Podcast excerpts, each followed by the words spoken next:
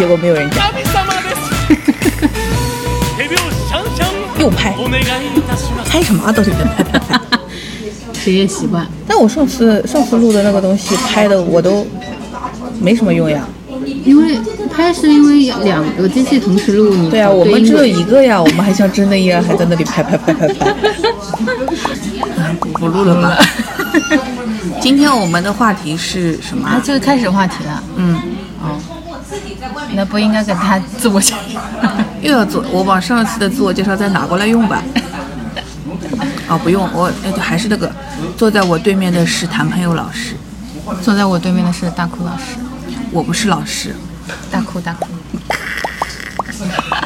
这样只只喊我一个人老师，搞得我好像逆什么人生一样。不是啊，老师又不一定是一个好词了。嗯，这是就是。对吧？那个 Storm 那个段子你看过不啦？就是进了监狱之后，这个是啊盗窃进来的张老师，这个是我谢谢你啊，这个是什么偷税漏税进来的吴老师，这这个是什么那个性骚扰的一老师，对吧？就是老师不是一个完全好的词，就看你这个人自己本身做人怎么样。你要是好，老师就是好词；你这个人要是不怎么样，对吧？这个老老师就这个意思就被稀释掉，就是这样子。今天因为太热了，所以没有去正经的餐厅，在一个下午茶点心店里。但是我没有想到这家日系的下午茶店里面有这么多阿姨妈妈在这里聊天，哎，而且我们自己本人也在这里聊天，而且今天是礼拜二，对，礼拜二的下午大家都不上班的吗？虽然我我是没有班上哦，人家怎么也不上班呢？你问住我了。对啊，想上但是没有班上。那人家已经不需要上班。这倒也是，在家里就收租三套房子，有的好收收的。啊，一串钥匙叮叮当啷，叮叮当啷。那个什么房姐对吧？是叫这种。嗯，什么呢？哎，电影院到底开了？还没开，说是七月八号呢。哦哦，还没到，还没到点儿。那可以聊一下那个哎，就是如果电影院开了，你想去电影院看什么片子？看什么片子？就是最近新要上的那些电影啊，像我们上海人已经错过了蝙蝠侠了啊，对，还错过了那个什么神秘海域还是什么？哎，我以为是侏罗纪。哦，对，侏罗纪公园，啊，不是侏罗纪世界三。对，你说到这个，对，正好可以聊一下，就是我在。就是我就是看我朋友，因为他在杭州，他看了《侏罗纪世界三》，他说怎么会这么难看？然后呢，就不知道为什么我好像就被反向安利到了，然后我就去补了《侏罗纪公园》一二三，然后现在看到《侏罗纪世界一》，呃，就是我看了之后就是觉得。《侏罗纪公园一》，它有那种让我一下子看到那个镜头很想哭的那种感觉的。虽然他是那种，哎，就是九几年的片子哦，但是当时因为我小时候没看过，就是当时的片子，但是我现在来看他的技术手段没有说什么特别高超哦，但是它给你呈现出来的那个嗯场景还是蛮感动的。就是他们那一帮子人到了那个岛上，第一次看到。恐龙这个东西本身出来，然后它是个万龙，哇，那个画面还是蛮震撼的。就是虽然我已经年纪这么大了，但是第一次看还是觉得蛮震撼的。对。但是像那个《侏罗纪公园二》里面就没有这种让我哇这样子的镜头是没有的。三还可以，三其实我觉得也蛮好看的，但是呢，主角团太凑齐了。就是上了那个岛上，那个那个那个男主就跟那个就是那个小孩失踪的爸妈嘛，一对夫妻离婚夫妻，就跟他们说不要叫，叫了会引来恐龙的。哎，他们不听，他就要叫，就在那里狂叫他儿子。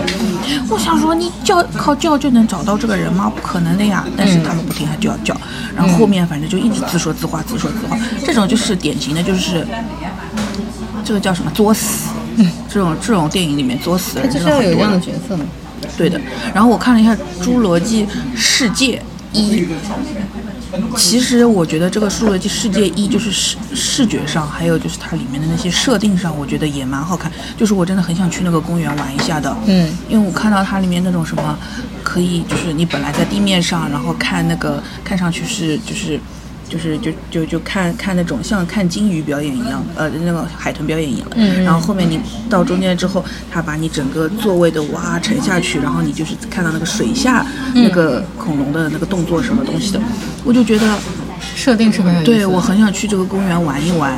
嗯，但是也是的，主角团不太讨喜，那个女主也是神肚子，就是一开始也是犟的不得了，跟他说这个他也不肯，说那个也不肯，然后自己的呃侄子什么的他也不管，到后面哦蹦起来倒蛮快的，他穿这个高跟鞋就一路狂奔，奔的比那个霸王龙还快，牛逼哦！二跟三我还没看，三反正听说烂，但是我估计就是。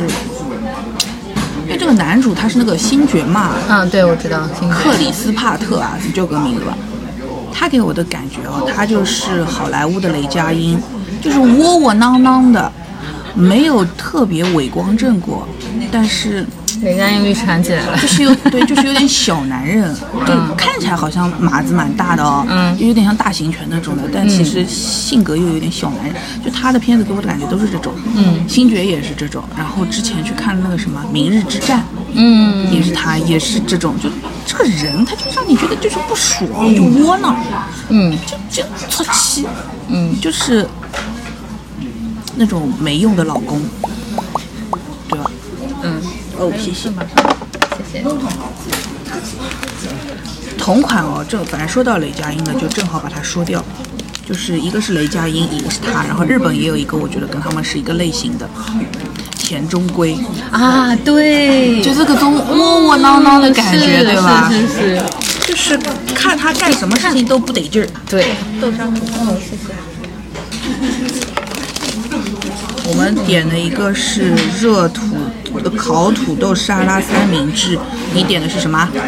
豆沙吐司，哦，豆沙吐司。要自己动手抹的那对种。，可美达的那个算是什么最最有名的吧？哦，豆沙吐司，哦，它烘的好好哦。对的，很香的，嗯，上面是刷了黄油烤过的吐司，热的。蛮好吃的。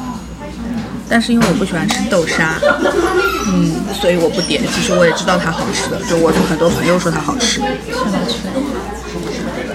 但是它有点抹不开。嗯，讲道理。你靠自己硬抹。我主要不喜欢豆沙，是因为它有壳，哦，对，有壳，然后又会糊一嘴，我就不行。同同理，你就是讨厌芋泥了。对的，好了一莫名其妙啊，芋泥不讨厌，因为芋泥没有壳。哦，反正我也是那种，你看了他演男主吧，嗯你就是不得劲儿。嗯嗯，但是你也知道他其实可能演技确实还 OK，嗯，但他他演的男主就是给人感觉啊不行，就是想推他一把，就是很嗯，就是，但他就是这种类型，就是有点像那个，嗯，A K B 的时候的前田敦子，就是 哦。前田敦子就是干啥啥不行，可是你就很想应援他，所以他才能到，就是总选第一名。比较容易共情。对的，就是大岛优子为什么永远第二，就是因为所有人都觉得他可以的，他很来塞的，嗯。他不需要我去支持他，他也能往下走的。嗯，吐司烤的很好。嗯。嗯，但是就是田中圭就给我也是这种感觉，窝窝囊囊，而且这个我不知道能不能说，就是他看起来就是那种在床上特别没用的样子，好像应该能说，播客节目好像能说的，真的呀，看起来就是不得劲儿，就是如果是如果他的老婆是上海人，肯定就是天天在骂他港龟子，就是这种感觉。但是这种小人物的设定是需要的呀，嗯，比较容易让人有共情感。对的，就是女主嘛，嗯女主嘛，所以那个大叔的爱才会爆的嘛。嗯，拿的女主角剧本，啊，说到大叔的爱，唐老师看 BL 吗？看啊，我不看的，我不看 BL 的。嗯，那你看《大叔的爱》啊？大叔的爱是当 BG 在看吧，但是最主要是大叔的爱的，就是红的那一季，其实我没看，我是看了他最开始的一个 SP，、那个男主就是因为后来是林浅都跟他，然后那个吉田刚太郎，最开始的时候是洛河福树。就这个人被换掉了，但是但是我只看过洛河福树这一版，其实也蛮好看。就是他说，就是就是陆和福树他最开始出圈的那句话就是，呃，你喜欢巨乳，那巨根不行吗？就这个是他最开始说的。我知道，对，就是所以那部就就就就看个猎奇吧。但真的后面他爆火的几部我都没看过，因为我真的吃不要吃 BL 的，就是嗯，但是尹显东那版看完之后，他后来不是又出了个续番吗？嗯，他出了好多电影版续番我。就没有再看了，我就觉得没有那种感觉了，有点硬套人设了嘛。他其实第一部也是很套路化的剧情，这个东西因为也很容易重复，嗯，就模式化了，嗯。但我觉得我不喜欢看，也不是不喜欢，就是我不太吃 BL 这一套，嗯，就是我不喜欢看以这个为主的，或者说是它的卖点，因为是 BL 所以才好看，我就不行。嗯，明白。就比如说是李安的片子《断背山》，我不行，我没看过，就我也不想看。但是《喜宴》我可以，因为《喜宴》它的戏剧冲突不是在不是在这个感情的对，不是因为在 BL 才冲突，它是因为就是其实说白了就是我有一个事情隐瞒了。我的父母就是他还是讲亲情，就是最终这件事情要怎么去让彼此接受或者怎么样，就是所以他的点可能是在这里，他不是在真的 BL 身上，只是 BL 只是他的这个引擎的一个一个一个表现的一个方法吧。嗯，他不是为了说 BL 才去这样子的。天哪，我说 BL 好怪啊！BL 弄的这个东西就 low low 的，人家是喜宴哎，喜宴这个对同性题材，同性题材，LGBTQ 题材，我是都看的，嗯，但是我也不是为了卖点去看，就比方说。有部很呃有一部很出名的男男番电影，嗯。以你的名字呼唤我，啊，他就是那个拍的很美，嗯，不管是他有情色方面的描写，还是说他非情色方面的关于场景和那个人物故事的描写，我觉得他拍的很美。提个问，就是这个片子它到底有没有比较实际的画面情欲是吗戏？有情欲戏是有的，嗯，因为我只听说他操桃子，我也不知道到底是怎么的那个，因为我没看过，我不知道。有，啊、我觉得这个是不可跳脱的一部分吧。嗯但是看手法嘛，就是你不是为了卖弄情色而情色，嗯嗯嗯，就它是很自然流露出的感情，或者是而且它，因为我一直很喜欢那种海边海岛的这种氛围的，嗯嗯对，所以你会觉得那个那个情境下发生的事情是很自然的，嗯很浪漫的，就是你没有带着这种眼镜去看，就觉得还挺好看。嗯嗯。但是 BL 就是为什么 BL 这么火？就是 GL 在他面前就啥也不是，BL 为什么这么火？哎，但是会不会跟因为大部分受众群是女孩子有关系啊？就你说像 BL 番这种啊，嗯。呃，因为目前的不管是电影还是电视还是动画市市场，嗯，消费者以女性为居多，嗯，所以看 BL 的番的人其实女孩子还是比较多。消就是费，现在基本上国内很就是爆了的几部都是单改嘛，嗯《陈情令》跟那个什么来着，山河令》。嗯，哎呀，我都没看过，就是太我看了《陈情令》，这么火爆，但是我都没有看过，因为我题材我是不行的。嗯，但是为什么这种类型的就这么的火呢？女生不爱看小甜剧吗？看啊小甜剧，我不要看太多。但是没有哪个小甜剧爆到像《陈情令》和《山河令》这样子的。我仔细想想啊，嗯，为什么？你说比较爆火的小甜剧真的没有的。陈芊芊，但是没有这么火。对啊，陈芊芊。之前那个呀，呃，就就我们单纯的小美好。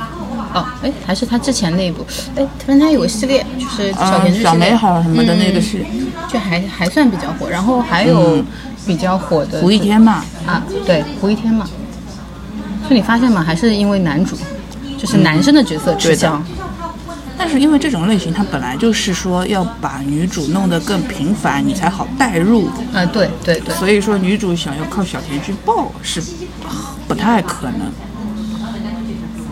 嗯，但是我觉得，就是像《山河令》的话，至少山河令我没看过，我也没看过。但是《山河令》，我觉得那个周也他是因为《山河令》出挑的，周也他他资源一直蛮好的嘛，他本来演那个《少年的你》里面演那个嗯未来，就演个反派也还不错。他演技没有很好，但是反正是蛮适合他。然后山河令的话，他的角色也是就是算女，其实可以算是女主了吧，因为没有别的女的主要角色了吧。然后她还算就是因为没有参与到两位男主之间的感情纠葛，所以他还就有吃到一点红利，嗯，香边也香的挺划算的。嗯嗯，而且他那一段好像挺虐的，反正我就觉得他靠这个也有出来的。国内甜剧一直在拍，但是你说真的说爆火的，我还真想不到特别火的。就是有可能杨紫的系列还拍了几部，还算比较火。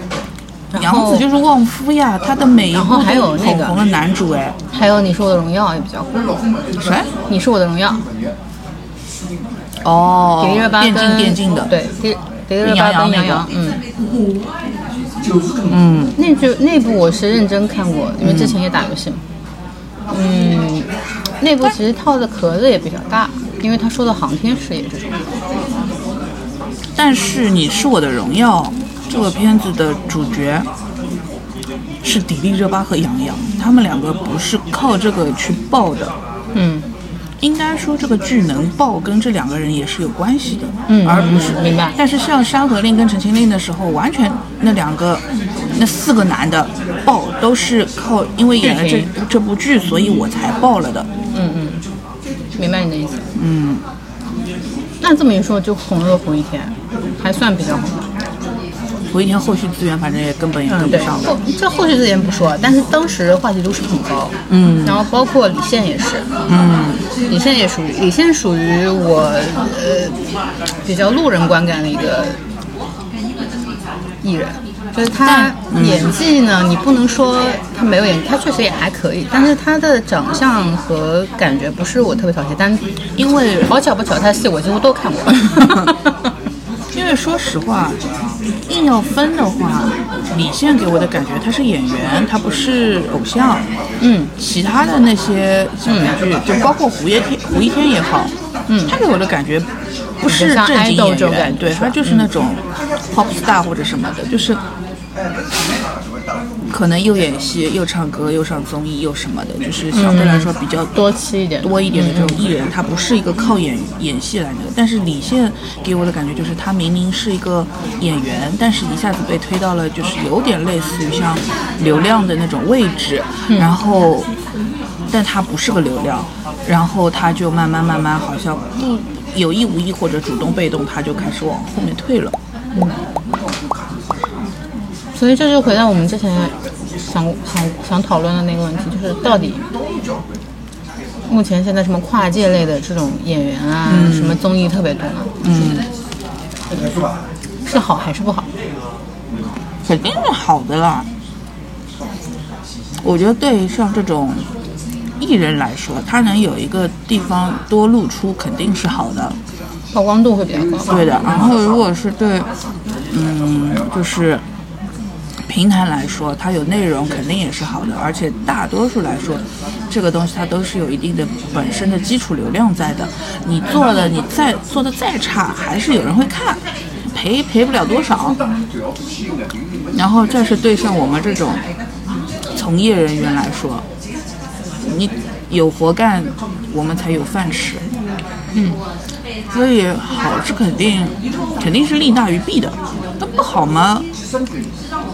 有什么不好啦？最多就是这些演员呀，对这些演员有一点点不好了。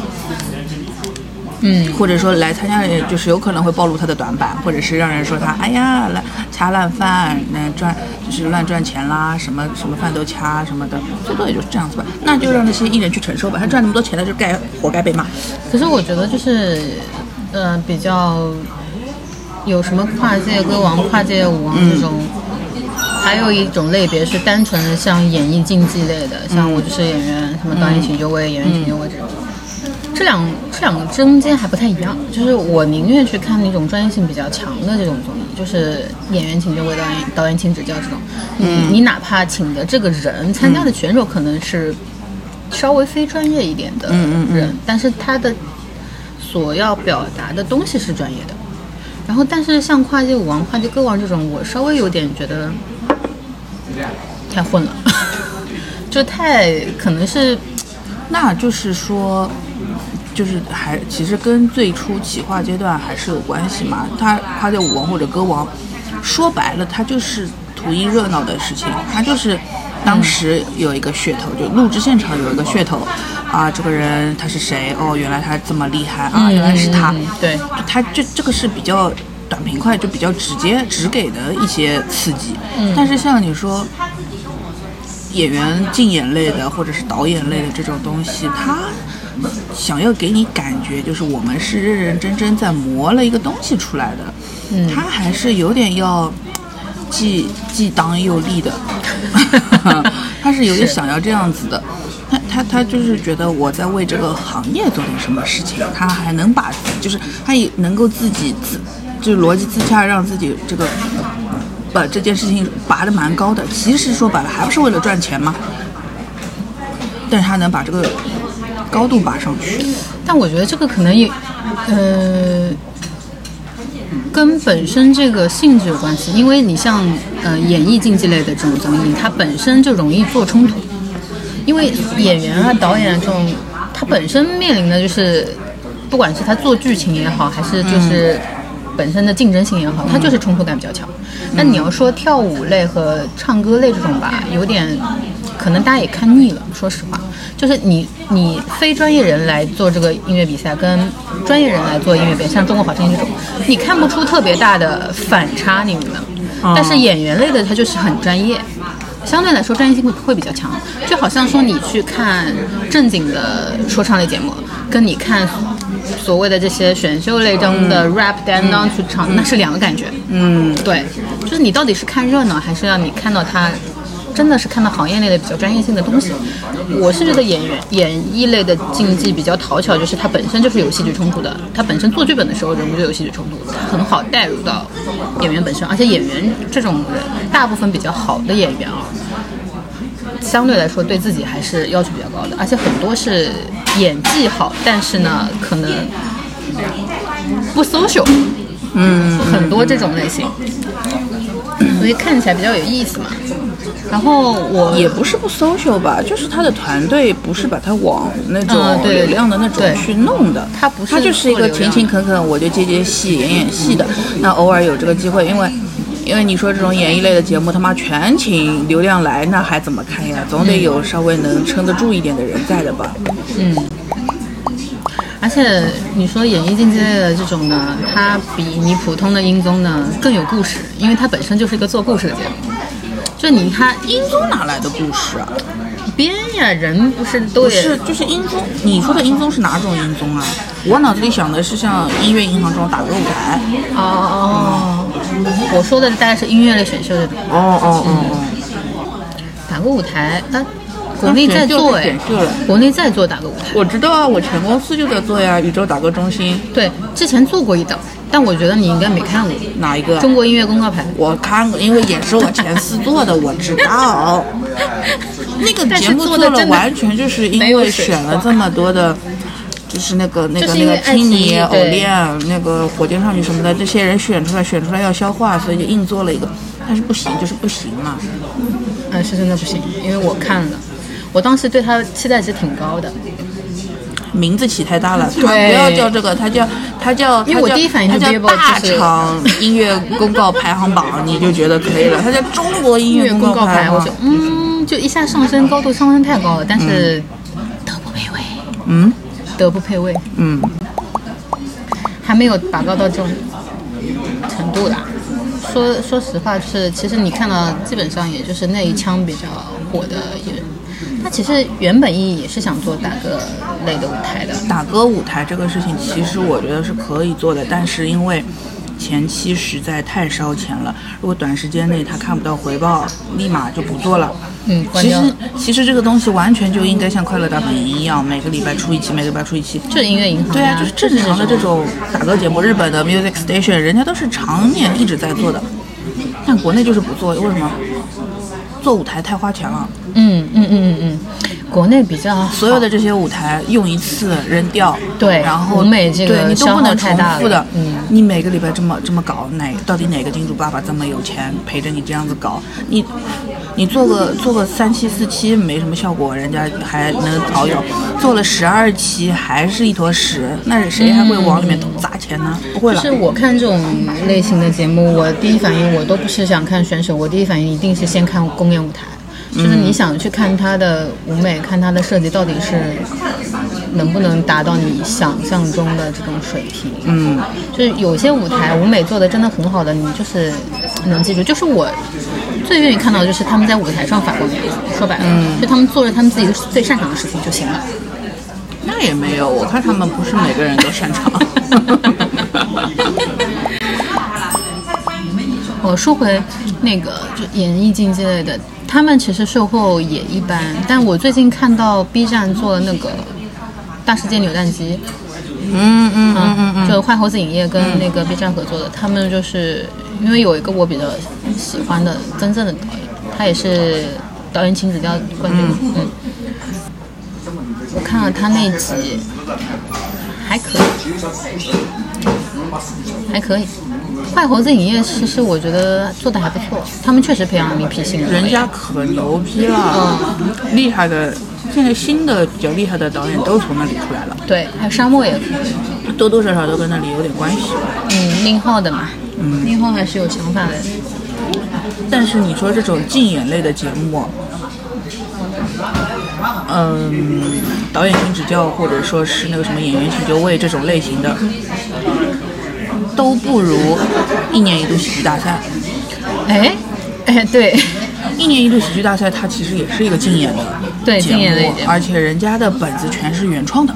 对，这个真的很牛逼。对全是每次看的时候都很惊喜，对，就是很有惊喜的不地方。，对对对，就是像，就是他的那些东西才真的叫做致敬。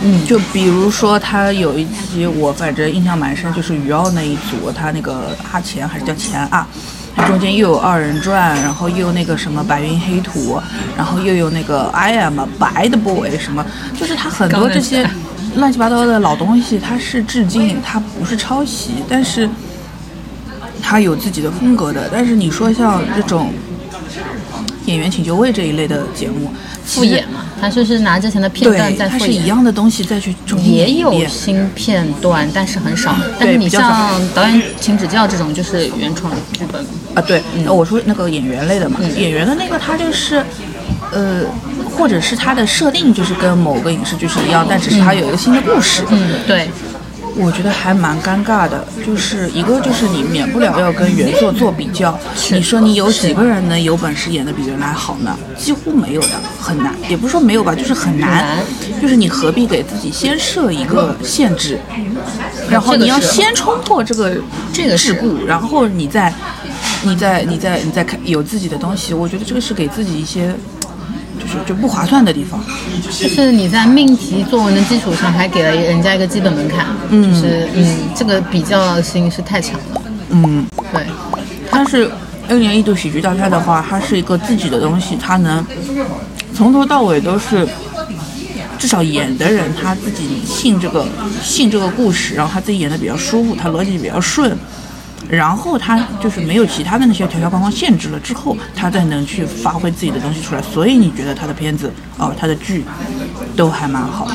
嗯而且一年一度喜剧大赛相对来说比较更泛娱乐化一点，就是比较贴近时下热点啊什么，它有很多很多新的梗，它立马能够反映在它的片段里的。嗯嗯，它它其实比较适合现在的节奏啦。不过不过我我是觉得他火是真的火在抖音上，一年一度喜剧大赛对他正经的，就是我去问身边有没有人去看这个东西，是很少看，但是大家刷的时候都刷到过，就特别出圈的几个都刷到过。但是他的节目的形式就是很适合在对因为很适合它就是一短视频。段一段，嗯。我就卡断就可以了。你也不是说真的有必要去看全场。嗯，它是比较适合在短视频上做宣传的一类节目，那、像普通的那种节目就会很而且尤其是它有那些就是比较学院派一点的，就是于奥的那种，嗯，什么校霸皮奥莱维奇或者什么，他这种比较学院派的东西它也有的。然后比较 比较稍微下来一点点，但是又很就是很很很舞台的那那个像那什么蒋龙啊、张弛啊那种也有的，嗯就是是还他们就是已经当成一个像就当是微电影看也可以的，就这种蛮完整的。对，然后还有一类就是像那个叫什么大锁，嗯，他的本子什么偶呃偶像练习生，哎不是不是偶像服务生，哎不对，那叫什么？就是偶像服务员好像是。啊，，服务员啊啊，哎是叫这个吗？是是叫这个吗？忘了，啊。反正就那个唱跳的，对。然后还有那个那个是特别出圈的一个，还有那个时间都去哪了，就刷抖音的那嗯个，就是他给我的感觉就是他做的不是一个剧，他不是一个完整的戏剧，嗯，他给我的感觉他就是做了公众号推文。就跟公众号推文真的是一毛一样，就是哎有有一段字，然后配几张图，然后再一段字，然后再是搞笑 GIF，然后再这样，它就是让你可以这样的夸夸夸刷过去的东西，它其实没有什么，它就是快餐，对它没有什么戏剧上的起承转合或者它快是那些，餐它就是让你立马就能吃到，对的，嗯。对的，但这个东西不是说它不好啊，就是总有人也是需要的嘛，而且对我我自己看了也觉得很开心，就是很爽，就哈哈哈哈就笑着过去了。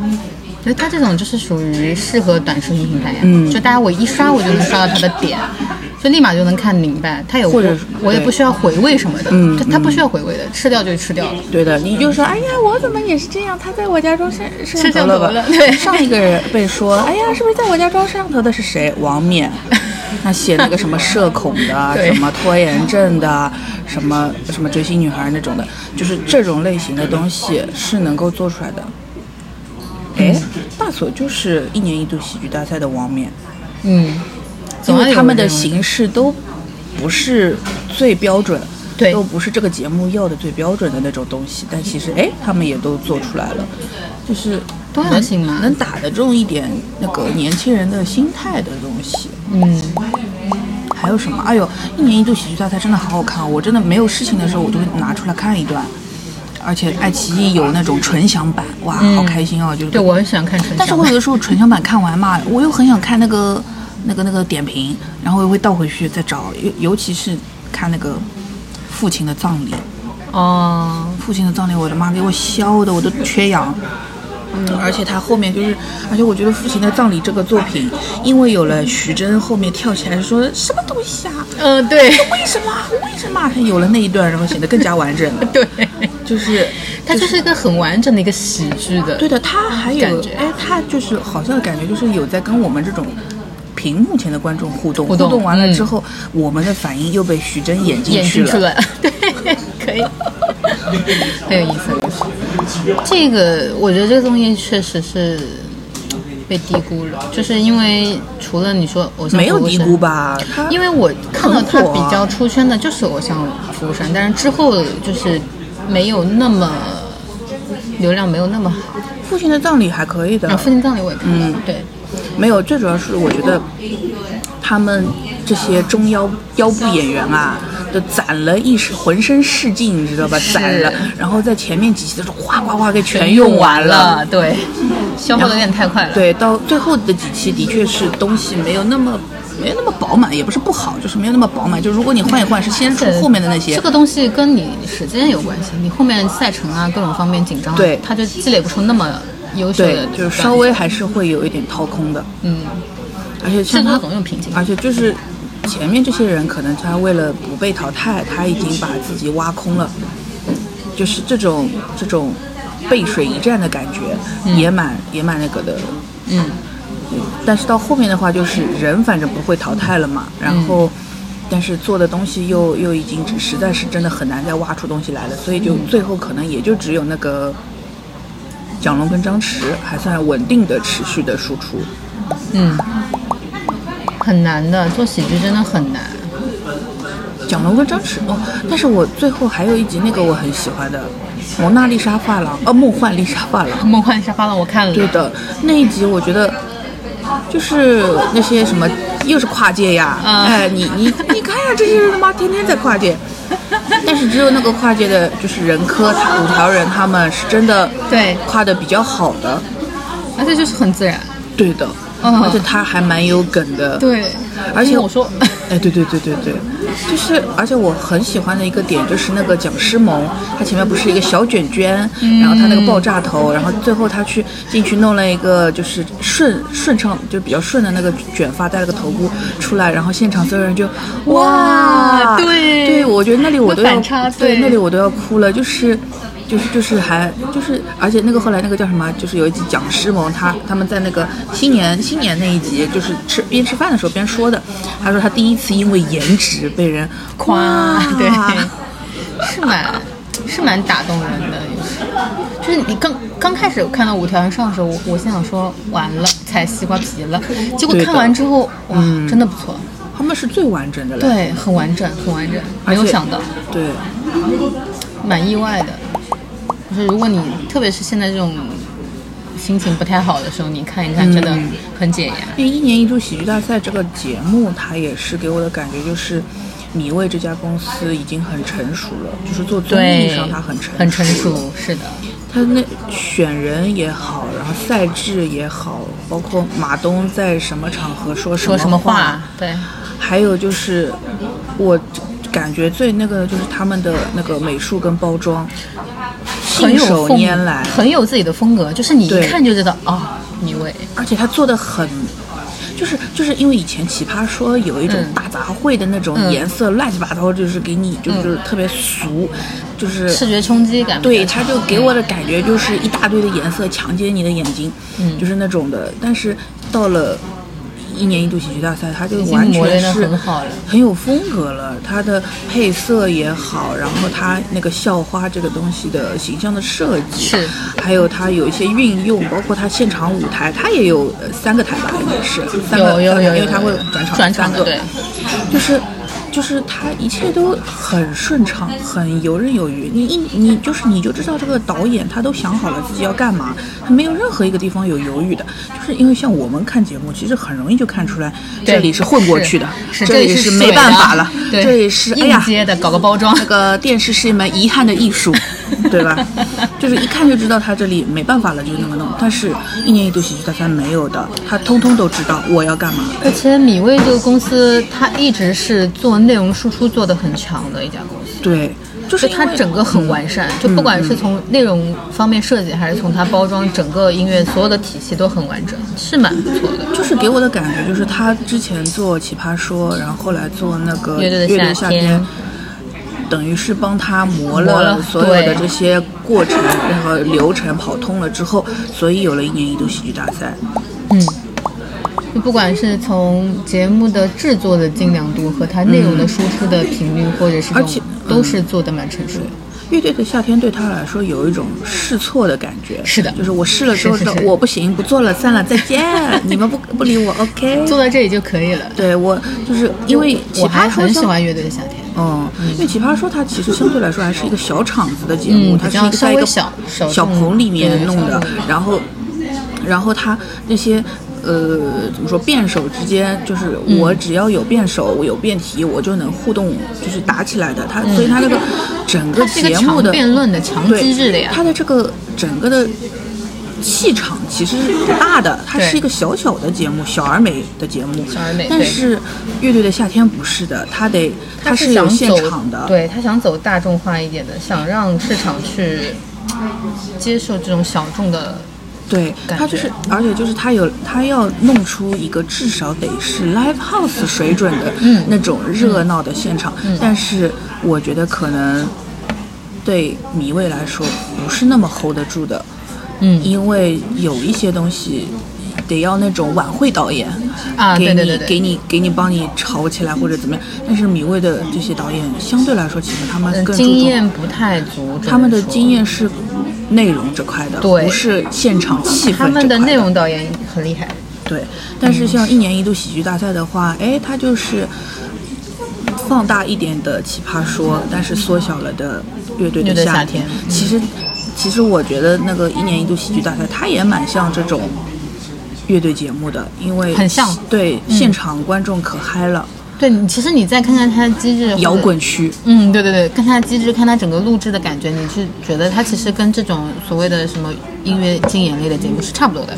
嗯嗯，它也是按照选秀的感觉再去做的这种。嗯，对的，所以不管是从机制上来说，还是从内容输出上来说，真的是做的比较完整的。对，就是反正真的是我觉得很好看。一年一度喜剧大赛是去年年底嘛，嗯，最好看的综艺了。去年一年都没有什么好看综艺的吧？就浪姐糊掉的浪啊，披荆斩棘的哥哥还算那个一点。第二季浪姐我都压根没看。第二季浪姐就算了嘛，人家自己也不想提的。然后就哎，对的，就是到去年出圈的就是哥哥呀。对，哥哥算是出圈的。嗯。但是就到年底的话，就是一年一度喜剧大赛。嗯。而且就是，而且我觉得，因为不是说你的内容好。就会有人看嘛，嗯，但是他的话就是内容好，然后他能够引起话题，就比如说父亲的葬礼到底好不好看，到底好不好笑，嗯，他能引起话题，那就是最好的，对，有话题度，有有后续的发酵，嗯，像。蒋龙、张弛他们，我觉得吃亏一点点的地方就是他们的东西就是好，嗯，没有反面的那些意见了，没有说他不好的声音了，没有争议度。对，能怎么讨论呢？就是夸，就天天天天夸夸夸夸夸。彩虹屁吹啊，吹后面也累了。啊，没有累啊。但是你看父亲的葬礼，你就可以吵起来。这个东西，哎呀，它就是个大话题度对于综艺类节目来说是非常重要的，而且它是，它不能让你去。就是硬掐话题出来不行的，它是本身这个内容输出了之后，大家就是有争议度，那才是好看的。嗯，就是你要是硬硬宣传、硬掐话题，大家很容易就忘了。就是硬硬了、硬为了红去搞，那就没有意思。嗯嗯，而且我觉得就是说，这个算是一个做综艺节目很理想的状态，就是你真正的呃节目的内容是这些选手、那些编剧他们去想，然后我们作为。什么？我们关我屁事！就是综艺的导演，他们要负责的是怎么把旁边的、周边的这些发生的事情给它炒起来。比如说炒一些 CP，炒什么撕逼不撕逼？呃，他们也没怎么撕逼。就是炒一些这种话题，或者说是，或者说是像节目的呃上线之后的封面图，它的标题怎么起？就是我们呃，就就综艺导演。就去考虑的应该是这些节目上的事情，啊，然后那些专业的事情就交给专业的人去做，就编剧去做，嗯，六兽，嗯，就是内容导演，就包括编剧团队啊，然后跟这种综艺导演，他其实是分开的，其实，嗯，应该是要分开的，对的，就是你不能一边做内容一边去做这种形式，其实是很难做的，是啊，而且就。其实别的节目其实都能分开的呀，就是其实大部分都分开的。像我最早接触到综艺的去实习的时候啊，嗯，他们是分，他们导演组也分的。其实我们说进去的时候实习说是导演组，实际上就是选管，嗯嗯，就是管人嘛，先先去端茶递水，先管人嘛。那你真的想进综艺行业的小朋友，基本上都会从选管开始。嗯，但我跟你说，实际上选管组真的就是打杂，对，就是就是。哎，当时是阻拦我做综艺的最大的原因，就是因为去实习的时候，我觉得玄关组真的接触不到内容。对，就是真的让人很打杂，就，是去啊教艺人 stand by 啦，就递个话筒啊，别个小蜜蜂啊。对，但是可能是现在也是比较基础类的嘛，至少你在，但是在里面呢，你又能学到整个制作的一个流程机制。所以说，如果现在要想进入这个行业的小朋友，你如果真的想去做的话，你还是要做好这个心理准备。你从最基最基层开始做，不说不能，因为我身边也有很多这种从选管组做到最后内容核心导演的，很多。嗯，但是你要想好，你进去之后你要干嘛？就是你开始教做人了。谭老师突然上线，嗯，就你进去不能是混的，你就是带着目的去的。是的，你要对这行很有热情。会有些人他觉得，哎，我去做综艺可以见到我喜欢的明星啊，或者说是我可以去呃看一看，就是见见世面。有的人他是这样子的心态。然后你到了现场之后，你会发现，如果你不自己找事情做，你会没有事情做。对你眼里没有活，就是永远就没活，就轮不到你了。而且就是。比如说，就是一些核心一点的导演，他会指挥你去干这个干那个干这个干那个，他心里肯定也是会盘算的，把什么事情交给你，我放心；什么事情交给你，我是不放心的。嗯，所以如果你自己不是去主动的找活做的话，你后面就是没有活做。而且你有可能去了之后，哎，你还反而说，哎呦，综艺也没有什么意思嘛，这很简单的，就这样吧。哎，就是每天在那里等着吃盒饭。就有的人就是眼里没活，最后他的感觉可能就是这样子。就是对，因为我们也都带过小朋友，就是你，你就真的知道，他他在现场的时候，你看他干嘛，你就知道他是想、嗯。想做还是不想做。对，对，就是我最开始进去的时候，肯定是你先只能先了解整个流程，你先把这个体系搞清楚了，你才知道你想要做的位置，包包括你最后想想不想在这行业待。对，就是如果你，我见过太多就是想抱着看明星的或者接触艺人的这种心态去做这个行业的，最后大部分都是梦碎。也不说梦碎吧，就是你抱着这个心态去做，嗯、大多数，而且就是反正也算是一个 tips，就是这种站姐啊、粉丝啊、迷妹啊、私生啊，你要是去。就是你要是去应聘，就是综艺选管或者任何打杂助理，这我们这种面试的人一看就知道的。是的，我一看就知道你是来干嘛的，我根本不会要你。就是就 你可能有对吧？可能有的人会写说，哎呀，希望你什么啊五 G 冲浪，然后了解所有的梗，然后有粉丝追星经验更好。但实际上，真的我做节目的时候。呃即便你进来，你就是在门口看看门、拉拉门，或者是做一些很做很比较边缘最工作的最最边缘的工作，嗯你一定不会让你接不会接触到核核心内容的东西。。是的，因为一旦给你接触到了，完了，节目不要进行下去了，我还找得到你这个人吗？呃，就是更你的心思都不在工作上。因为其实后面陆陆续续也接触到不少艺人，你就就是他身边的工作人员，说实话，就是你真的接触到比较好的那种工作团队，没有一个是像粉丝心态去做的。对，所谓的就是没有追星体质的人。如果你有追星体质，你是。